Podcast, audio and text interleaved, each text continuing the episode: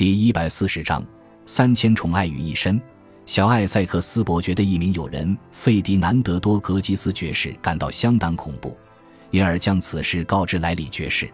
莱里爵士便向枢密院提出预警，但罗伯特塞西尔早有准备。二月初，罗伯特塞西尔刻意放出假消息，知晓艾塞克斯伯爵即将被送入伦敦塔大牢。听到此消息。小艾塞克斯伯爵知道时间不多了。二月七日早晨，一名女王派遣的差事要求他马上前往枢密院，让小艾塞克斯伯爵更感急切。他的朋友们警告他不要去，担心他可能因此遭到逮捕，并呼吁他尽速展开行动。他曾短暂地考虑过逃亡，但他实在无法拒绝荣耀的希望，也无法放弃支持他的人们，因为他知道这些人会以他之名起义。他于是将宫里派来的差事遣回，要他表示小艾塞克斯伯爵刚打完网球，正在休息，全身冒汗，因此无法参加枢密院会。接着，他召集了三百位支持者，向他们表示罗伯特塞西尔与莱里爵士正在计划暗杀他，因此敲定隔日起义。他在一度重申，千万不能伤了女王陛下。是日稍晚，为了激起伦敦民众的情感。小艾塞克斯伯爵的朋友盖里麦瑞克爵士付了四十先令给莎士比亚与公务大臣剧团的演员们，莎士比亚才不情不愿地在南岸的环球剧场演出激昂的剧作《理查德二世》，还要加上被禁演的退位戏码。罗伯特塞西尔已经准备好迎接冲突，他从附近各郡召来兵员，并透过伦敦各级牧师散布消息，要居民翌日待在家中。并安排怀特霍尔宫以两倍人力看守。负责在宫中卧底的丹佛斯爵士赶紧通知小艾塞克斯伯爵，他的密谋计划曝光，要他能逃就尽快逃。小艾塞克斯伯爵完全不听劝。隔天，也就是二月八日，他真的策动了政变。当他在艾塞克斯宅邸的庭院中召集了友人、支持者与两百兵力时，出现大声骚乱，就连女王都听到了。于是，女王派遣长喜大臣艾戈登爵士、最高法院首席法官约翰·帕普汉爵士、伍斯特伯爵与威廉·诺利斯爵士去一探究竟，并坚持要小艾塞克斯伯爵亲自向枢密院解释。小艾塞克斯伯爵邀请这些人到他的图书馆中，但院子中的暴民包围了阶梯上的来者，大吼：“杀了他们！杀了他们！”这压过了官员们要他们放下武器的声音。小艾塞克斯伯爵将四位枢密院参事锁在图书馆中，接着与早已失去控制的追随者一同徒步离开，前往伦敦市区。他并未全副武装，仅穿着平日的服装，以表达和平意愿。身上唯一的武器是一把剑。他穿过了坦普尔大门，走进舰队街，大喊着：“为女王而战！为女王而战！英国王位将被出卖给西班牙人。”有人设计要取我性命，但他高估了自己的声望与可信度。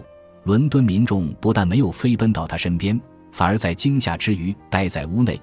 有些人甚至想要阻止他穿越拉德关，但却失败。而拉德关早已紧闭，以防他闯入。等到他抵达圣保罗大教堂时，他只能面对残酷的事实：没有人会为了他站出来起义。他转向七普瑟街后，他的脸上满是冷汗。心中满是恐惧。当他抵达一位支持者，也就是伦敦郡长的托马斯·史迈斯家中时，因为实在流了太多汗，还得请人给他一件干净的衬衫。但此时他的追随者早已弃他而去，用斗篷遮住自己的脸。史迈斯则非常后悔，自己怎会涉入如此疯狂愚蠢的阴谋中，赶紧从家中后门溜走，前去禀报市长。此时，市长正忙着遵照女王发布的禁制令，召集民众对抗叛徒。此时，英国传令官已经出发，准备到各国发布小艾塞克斯伯爵为叛国贼的消息。政府军队则从查令十字路到怀特霍尔宫一路布下许多路障，许多民众赶忙前往怀特霍尔宫。其中一人表示，从未见过宫廷之中如此吵闹喧嚣。约翰·雷维森爵士带领的一支部队则镇守着拉德关，进入伦敦城的七个大门全都关闭。下午两点，小艾塞克斯伯爵眼看大势已去，抛弃了剩下的所有追随者，逃亡到昆西斯去，搭上驳船回到家中，却发现格吉斯爵士放了他的人质，接着与他们一起回到怀特霍尔宫。在了解自己的处境有多么尴尬后，小艾塞克斯伯爵将自己关在房里，烧掉许多密谋造反的文件与放着苏格兰王信件的黑色囊袋。但要不了多久。女王陛下的士兵们在诺丁汉准将的带领下来到他的宅邸，将他团团包围，用枪炮对着他，要他弃械投降。小艾塞克斯伯爵爬上了屋顶，挥舞着佩剑：“我很快就要飞向天堂！”他大吼道。诺丁汉准将则回答：“那很好，反正他就要炸烂这间房子了。”小艾塞克斯伯爵别无选择，只能出面。晚间十点刚过。他便交出了佩剑，他唯一的要求就是要将管家阿布迪亚西顿带在身边。不久后，八十五位叛徒也被团团包围，收押囚禁。在反抗行动情势未定前，伊丽莎白女王一直表现得稳定沉着，展现出无比的勇气。他从容地对罗伯特·塞西尔下指令，且从不质疑人民的忠诚度。他照常进餐，表示神让他登上了王位。也会保全他的性命，因此绝不让宫廷日常的事务受到影响。他曾一度收到错误的讯息，表示全伦敦城都已归顺小艾塞克斯伯爵，但女王的表现却仿佛只是听到有人在舰队街吵了一架。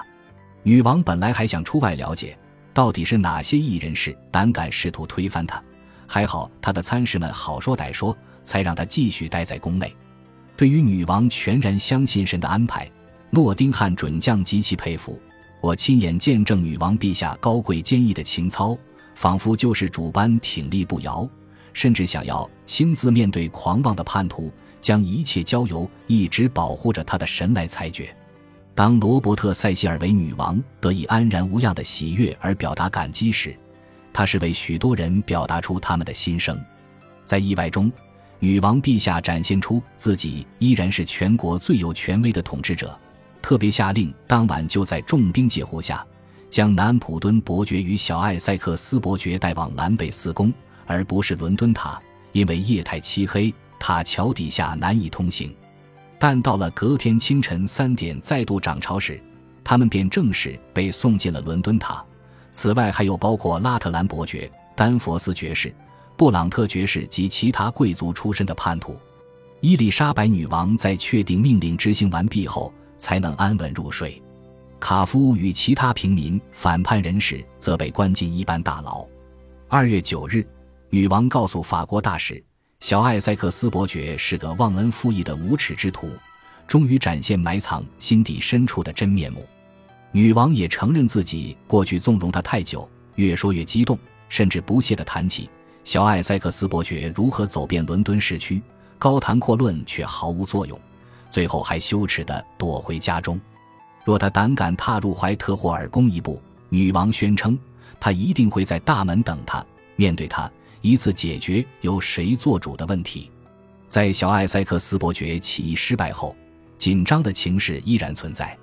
哈林顿爵士发现，伊丽莎白女王显得了无生趣，甚至没有精神穿戴华丽的服饰。餐桌上多么精致的食物，都无法引起他的兴趣。只是一点白面包和浓汤，来自市区的任何消息都让他心烦意乱。侍女们做的每一件事，他都看不顺眼。我不能说太多，但这么多邪恶的策略阴谋，让女王陛下的好脾气消磨殆尽。她常在房里踱步，只要听到坏消息就气得跺脚。一次，他甚至将一把钝剑刺进了挂毯中。尽管危险已经过去，他就连吃饭都还是随身带着佩剑。所有的骚乱都已平息，但女王陛下仍无心打扮，好几天才换一件衣服。只要有人令她担忧，就会受到责骂。她也完全无法承受任何情绪打击。伊丽莎白女王希望叛变事件的主谋尽快面对审判，不要误了时机。枢密院已经开始展开调查，解开这场注定失败的阴谋诡计背后的细节。二月十三日，在闭门会议中公开了叛变的细节。四天后，小艾塞克斯伯爵、南普敦伯爵与其他贵族的起诉书起草完毕，同时决定两天内处决两位主谋。贝肯早已选择靠向王权这一边，因此也不需为这次的意外感到愧疚。因为蒙裘伊勋爵在爱尔兰大胜，因此女王也打算对他涉案一事睁一只眼闭一只眼。女王也克制住自己，不向詹姆士六世抱怨他支持小艾塞克斯伯爵一事。到了二月十二日早上，伊丽莎白女王处决小艾塞克斯伯爵的意志更坚定了。小艾塞克斯伯爵的一位追随者利亚船长，当初就是小艾塞克斯伯爵与泰隆伯爵之间的信差，同时在一五九七年时还割下一位爱尔兰叛军头颅献给女王，让女王吓得花容失色。他被人发现，在宫廷厨房中，准备往女王与侍女们一同用餐的房间走去。他主要的目的是想用刀抵着女王的脖子。威胁他发布释放小艾塞克斯伯爵的命令，因而遭到逮捕。二月十四日，利亚船长便在纽盖特监狱被判决，隔天便在泰伯恩行刑场正法。感谢您的收听，喜欢别忘了订阅加关注，主页有更多精彩内容。